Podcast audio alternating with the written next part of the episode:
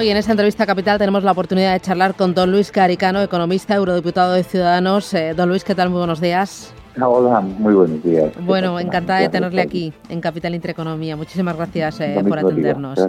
Eh, bueno, tenemos muchas cosas mirando Europa, pero entre lo último y no sé si lo que más preocupa eh, y no sé si hay un incendio político de puertas para adentro en Europa por esa renovación del Consejo General del Poder Judicial.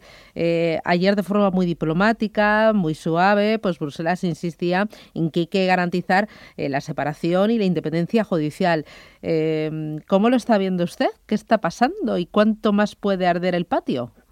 Pues yo creo que hay, hay claramente preocupación y además tiene mucho sentido porque eh, recordemos que todo el problema de Polonia empezó cuando el PiS, que es como se llama el partido de, gobierno allí, eh, lanzó su, su, operación para capturar el Poder Judicial, empezando precisamente por nombrar eh, por mayoría, es decir, solo con los, con los escaños del partido de gobierno, al Poder Judicial polaco. Eh, es algo que, que, que como se ha discutido durante muchos años, en Bruselas se entiende perfectísimamente y, preocupa. La verdad es que preocupa y sorprende. Yo creo que, que, que el cartel que tiene Sánchez en Europa y, y España pues no corresponden con que pase eso. Y, y bueno, pues es una pena que, ahora de repente estemos en la foto de vicegrado con Polonia y con, y con Holanda y con Hungría, que no es lo que nos corresponde, la verdad. Claro, a la Comisión Europea lo que no le gusta absolutamente nada es ese atajo legal ideado por Partido Socialista y por Podemos para sortear la negativa del Partido Popular a pactar una composición del órgano de gobierno de los jueces que se ajusta a los intereses del Ejecutivo. Y, y no lo va a permitir, ¿no? Sí, a mí la idea esta de que lo haga siempre para sortear el bloqueo y tal no me nunca me ha gustado. O sea me parece que es un es un cuento que cuentan para que para para que cuele. La realidad es que es una ley para que domine una mitad de España ponga el árbitro en el partido que juega con la otra mitad. O sea eso no puede ser. Quiero decir es, es un es un es un verdadero sinceramente un verdadero atropello y a mí no me parece no me gustan las palabras gruesas pero pero sinceramente no no es algo que, que esté dentro de los estándares de, de, cómo se juega el partido en una democracia. Y en ese sentido ni, ningún país de Europa entenderá eso. O sea que a medida que se vaya sabiendo y el señor Sánchez hoy avisa de que se va se va a persistir en el intento pues realmente la imagen de España va a sufrir muchísimo. Y, y, y recordemos que en, en Europa llevamos muchos años defendiendo la imagen de España frente a los separatistas que, que, dicen que el Poder Judicial no es independiente. Y ahora justo vamos en esa dirección. O sea, que es un, es un desastre. Claro. ayer Europa eh, levantó la mano y lanzó su primer aviso de forma muy diplomática. Pero, ¿cuáles serían los siguientes pasos si Sánchez sigue RQR? Bueno, por un lado, hay, hay como dos vías, ¿no? Hay que hay la vía tradicional, que el artículo 7, que son eh, una vía muy pesada, que, que avisa al país y eventualmente lo puede suspender, pero realmente no ha funcionado con Polonia.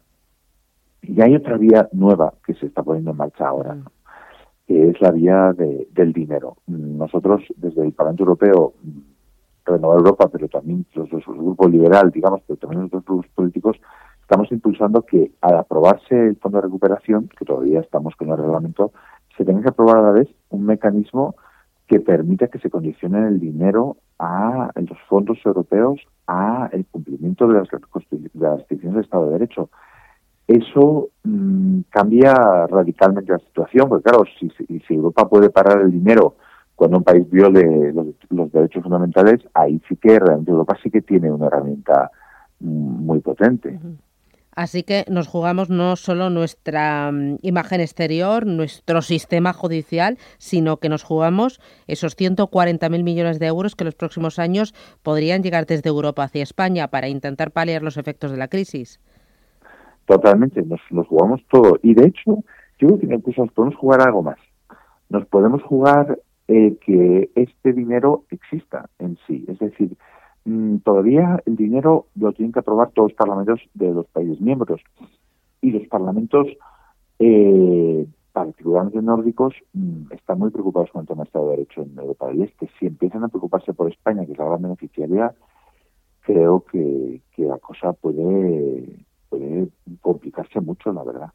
La cosa puede complicarse mucho, significa que no nos den, que no nos llegue ni un duro, que no aprueben ningún presupuesto de los que presenten las compañías españolas o, el gobierno español en la presentación de las empresas. Puede complicarse mucho, quiere decir que, que podría haber una situación extrema en la que se bloqueara todo el dinero, no solo el nuestro, sino todo el presupuesto extraordinario que ha puesto en marcha Europa. Ese dinero no lo podemos, no podemos, por eso también se lo hemos dicho al señor Sánchez, no puede eh, vender la piel de dos antes de cazarlo y ese dinero ahora mismo todavía no está eh, ni aprobado el reglamento para su uso, que tenemos que aprobarlo en el Parlamento Europeo, pero tampoco está aprobado el eh, la autorización a la Comisión Europea para que se endeude. Y esa autorización requiere que los parlamentos lo aprueben y que estén tranquilos con estos temas. Mm, bueno, según me dice a mí la razón, al final Sánchez tendrá que recular porque primero España no se puede permitir el no recibir ese dinero y segundo Europa en su conjunto no se puede permitir el no poner a funcionamiento ese dinero para temas tan importantes como digitalización, clima, eh, temas sociales y sobre todo para eh, evitar que esta recesión se convierta en estructural. Totalmente, esa es mi impresión también. Yo creo que, el presidente Sánchez ha hecho una, toda una decisión que no lo ha medido, eh, no ha medido sus consecuencias en Europa en particular y creo que tendrá que rectificarla. Yo no veo posible que siga por ese camino frente a la que se le va a organizar en Europa. Bueno, a la espera de que rectifique, ¿cómo ve a España eh, a la hora de presentar esos proyectos eh, para eh, recibir las ayudas procedentes de Europa? Hombre, pues muy mal. El papel que se ha presentado de momento es, es un poco de broma. El dinero se ha metido en los presupuestos del Estado sin que esté aprobado.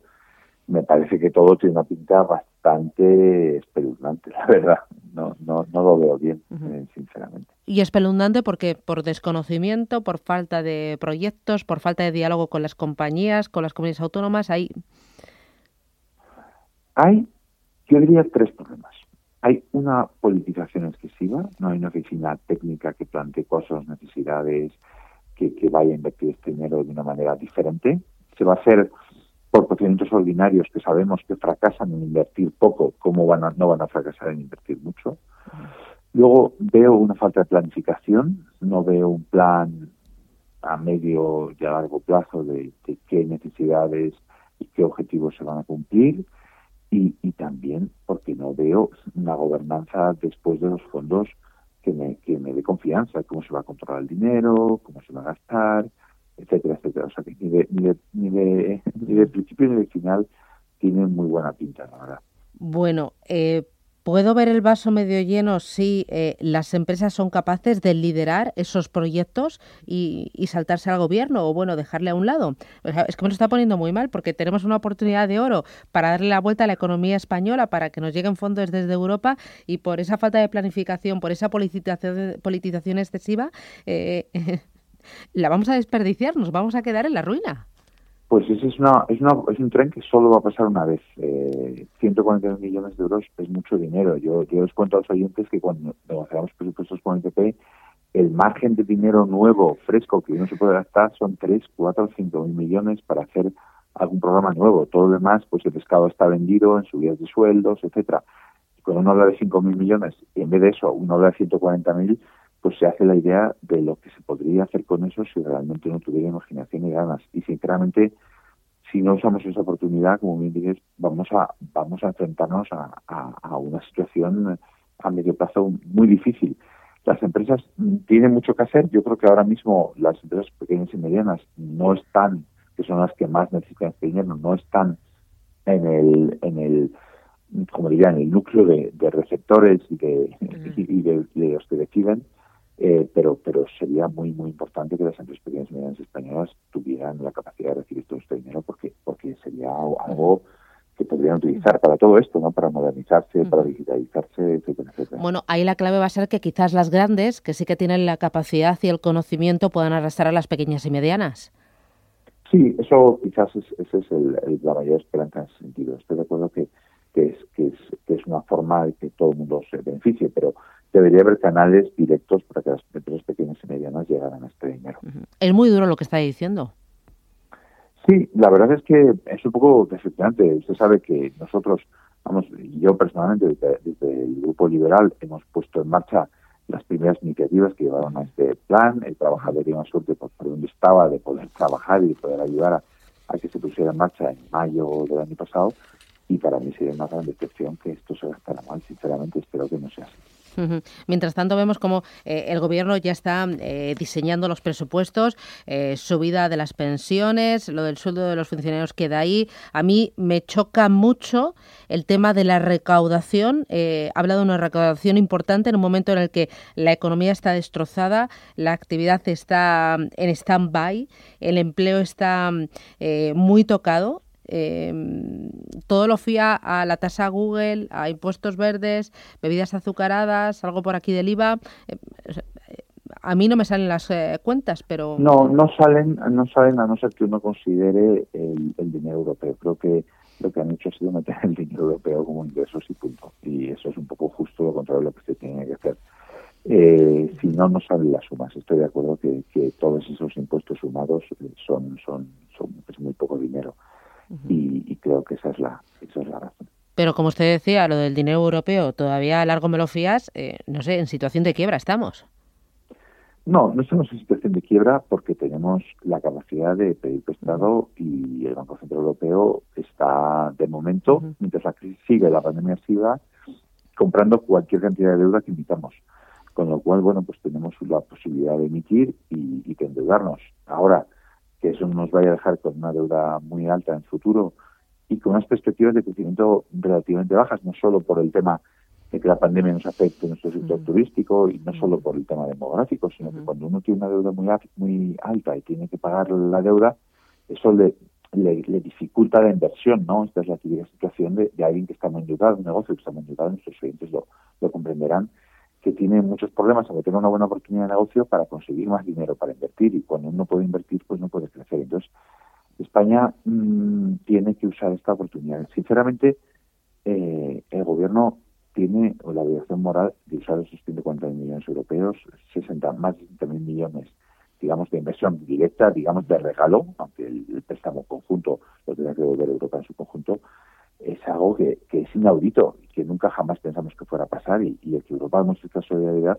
merece ser compensado porque si además no hacemos nuestros, nuestros deberes, mm, incluso la propia Europa eh, nunca más dará un paso así, ¿no? De solidaridad y de, y de ayuda. Bueno, es que si el gobierno no lo aprovecha, sería como, o sea, para llevar a los tribunales. Sí, sí, totalmente, totalmente. Será será algo que, que, se le recordará como, una oportunidad muy, muy, grave eh, eh, em, mencionabas, Luis, el tema de la pandemia. ¿Cómo, eh, cómo se ve desde, desde Bruselas la gestión de la pandemia aquí en España y, y este rifirrafe que tiene el gobierno con las comunidades, estos rebrotes y este mm, no control en España, pero también en el resto del mundo? ¿no? La pandemia sigue galopando, pero sobre todo la gestión. Sí, yo creo que la gestión ha sido diferencial en España. Creo que hay una cosa que es muy fácil para todos oyentes de entender, que es el tema de los datos.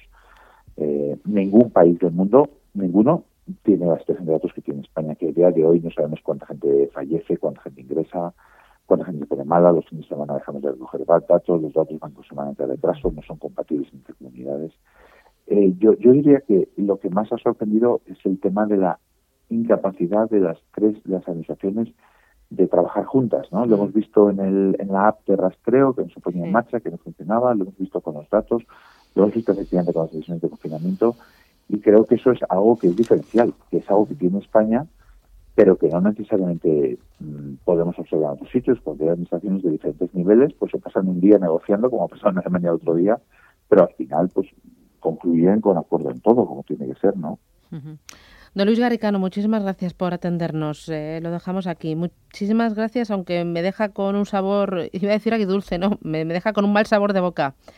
Gracias. Sí, yo también lo tengo, la verdad es que me, preocupa un poco la, eh, la, situación económica en ese sentido. Estoy de acuerdo. Bueno, económica, política y sobre todo, o sea, no, no, no todo vale y nos jugamos mucho.